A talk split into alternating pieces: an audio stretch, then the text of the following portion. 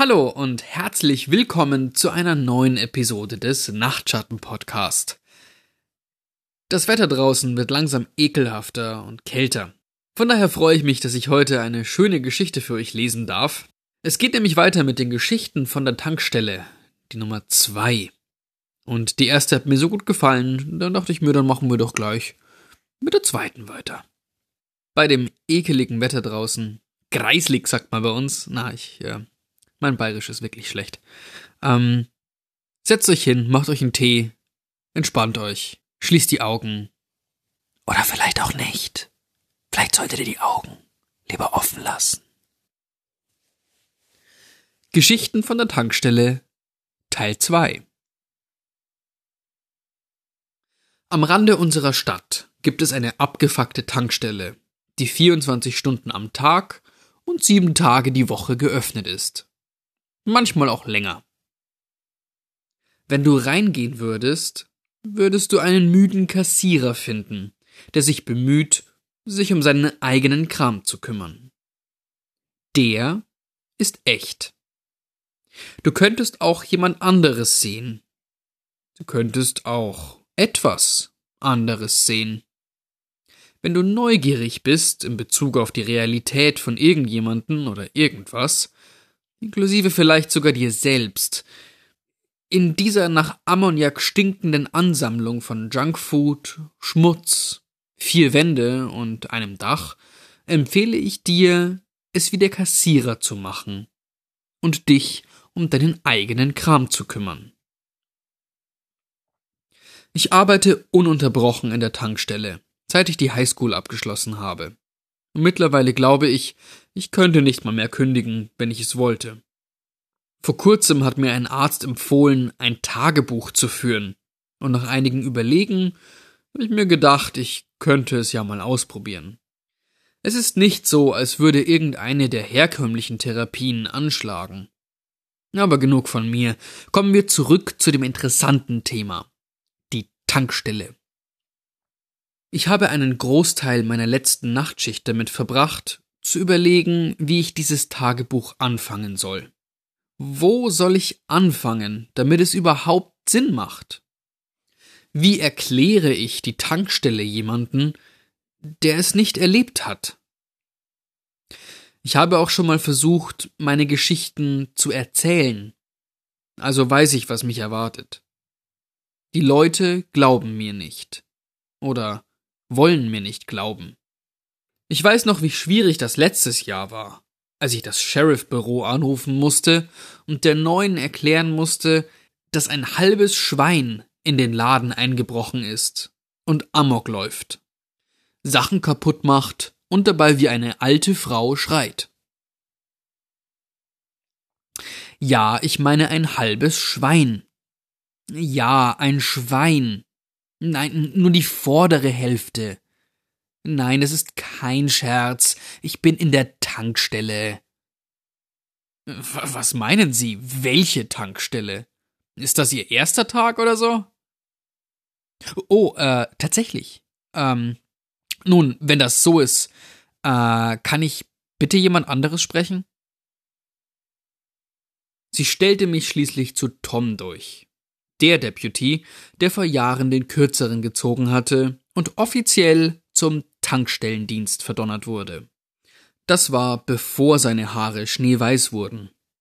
Er war so oft hier, dass alles, was ich sagen musste, war Hey, Tom, es ist ein halbes Schwein.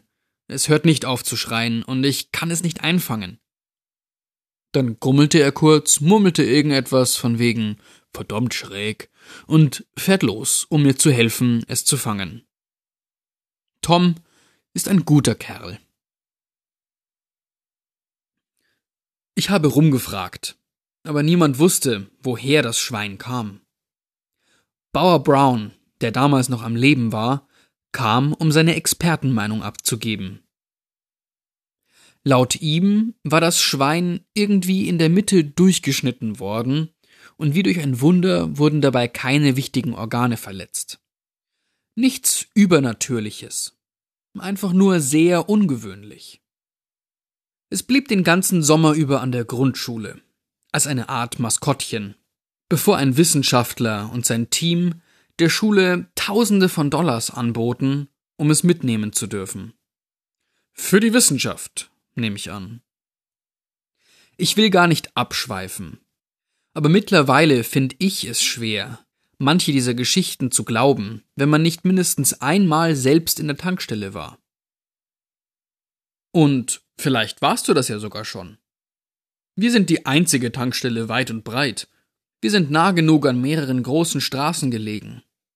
Wenn du also jemals durch einen unbekannten Teil des Landes gefahren bist und gemerkt hast, dass du dich verfahren hast, ist es nicht unmöglich, dass du einmal bei mir vor der Tür gestanden hast, um deinen Tank aufzufüllen oder nach dem Weg zu fragen. Wenn du eine merkwürdige Erinnerung hast an einen seltsamen Laden, der nicht ganz richtig zu sein schien, dann kann es tatsächlich sein, dass wir uns schon einmal begegnet sind. Es war schon spät in meiner Nachtschicht, als ich beschloss, einfach mal mit dem Schreiben anzufangen. Ich machte mir Notizen, was so passierte, notierte ein paar meiner seltsamen Erinnerungen, ließ aber bewusst die aus, die ohnehin so unglaublich sind, dass ich die Zeit der Leser nicht verschwenden möchte. Ich nenne diese meine Versuche zu vergessen Geschichten. Ich schrieb das alles gerade auf einen Stapel Kassenzettelpapier, als mich Carlos unterbrach. Carlos ist einer der Teilzeitangestellten in der Tankstelle. Wir haben eine ziemlich lange Liste an Teilzeitmitarbeitern. Die Besitzer stellen gerne Durchreisende, Anhalter, Landstreicher und Ausreißer ein, die für ein paar Tage Arbeit suchen. Ich versuche gar nicht erst, sie kennenzulernen. Sie kommen und gehen nach ein paar Tagen wieder. Manchmal Wochen, aber selten lang genug, um eine Art Beziehung zueinander aufzubauen. Aber dann gibt es Carlos, der schon seit fast einem Jahr hier arbeitet. Er hat im Rahmen eines Knast-Arbeitsprogramms angefangen, bei dem er zweimal die Woche LKWs ausgeladen hat. Und er war der einzige von zwölf Häftlingen, die nicht bei dem plötzlichen Schneesturm letzten Dezember verschwunden sind. Aber das geht mich nichts an.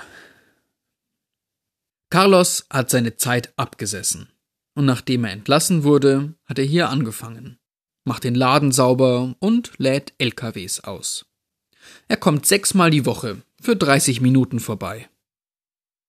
Jetzt, wo ich drüber nachdenke, weiß ich eigentlich gar nicht, was er während seiner Schichten so macht. Der Laden ist niemals sauber. Und die Lieferungen kommen nur zweimal pro Woche. Und auch nur solange es hell draußen ist. Seit dem Zwischenfall. Vielleicht frage ich ihn eines Tages mal, was er für die Besitzer macht. Na, alles, was ich weiß, ist, dass er wohl das Nächste an einem Freund ist, das ich so habe. Als Carlos letzte Nacht zu mir in die Kasse kam, wusste ich, dass etwas Ungewöhnliches im Gange war. Er schwitzte wie verrückt, war leichenblass und sah aus, als könnte er jeden Moment ohnmächtig werden. Er schaute immer wieder über die Schulter zu dem Typen im Anzug, der in den Laden gekommen war und neben der Slushy-Maschine stand. Er sagte, dass wir reden müssten. Jetzt. Sofort. Ich sagte, er solle rausrücken mit der Sprache. Aber er weigerte sich, etwas zu sagen, bevor ich ihm in den Frostraum gefolgt war. Normalerweise hasse ich es, den Laden unbewacht zu lassen. Ab und zu gibt es Ladendiebe. Außerdem kam einmal Rocco rein und hat sich mit zwei Stangen Zigaretten aus dem Staub gemacht. Aber Carlos schien es ernst zu meinen, also machte ich eine Ausnahme für ihn. Als wir in der eisigen Sicherheit des begehbaren Tiefkühlers waren, fragte er mich, ob ich den Typen im Anzug gesehen hatte. Ich sagte ja, ich habe ihn gesehen. Er fragte, ob ich ihn kannte. Ich sagte ja. Ich hätte ihn ein paar Mal in der Stadt gesehen. Sein Name war Kiefer. Er kandidierte für irgendein Amt. Ich weiß nicht mehr genau was. Und kam ab und zu in der Tankstelle vorbei. Er fuhr einen alten, schwarzen SUV, der nur Super Plus schluckte. Ich wusste nicht viel über ihn, aber er ist definitiv von hier. Sein Foto hing im Trophäenschrank der Highschool, anlässlich irgendeines Sportwettbewerbs, der stattgefunden hatte, Jahre bevor ich zur Schule ging. Die Schule hat nicht so viele Dinge, auf die sie stolz sein kann, schätze ich. Ich kannte Kiefer vom Sehen, aber wir waren nicht bekannt miteinander. Das alles erzählte ich Carlos. Doch der schüttelte den Kopf und meinte nur Nein, das kann nicht Kiefer sein. Warum nicht? fragte ich. Und Carlos antwortete Das kann nicht Kiefer sein, weil Kiefer seit zwei Tagen tot ist. Seine Leiche liegt jetzt gerade in meinem Kofferraum. Und ab hier fingen die Dinge an, etwas seltsam zu werden. Es war eine anstrengende Nacht. Zwischen den Hanfpflanzen, Bauer Junior und diesem Kultanhänger, der mich nicht in Ruhe lassen wollte, hatte ich kaum Zeit, meine Gedanken zu sortieren. Und jetzt war da auch noch die Geschichte mit Carlos. Ich verspreche euch, ich komme wieder und erzähle euch alles. Aber erstmal äh, brauche ich einen Kaffee. So, das war's wieder für heute. Ich hoffe, ihr hattet mindestens so viel Spaß wie ich an der Geschichte und konntet die skurrile Atmosphäre ein bisschen genießen. Und ich freue mich auf euch, wenn ihr beim nächsten Mal wieder dabei seid. Bis dahin, schlaft gut.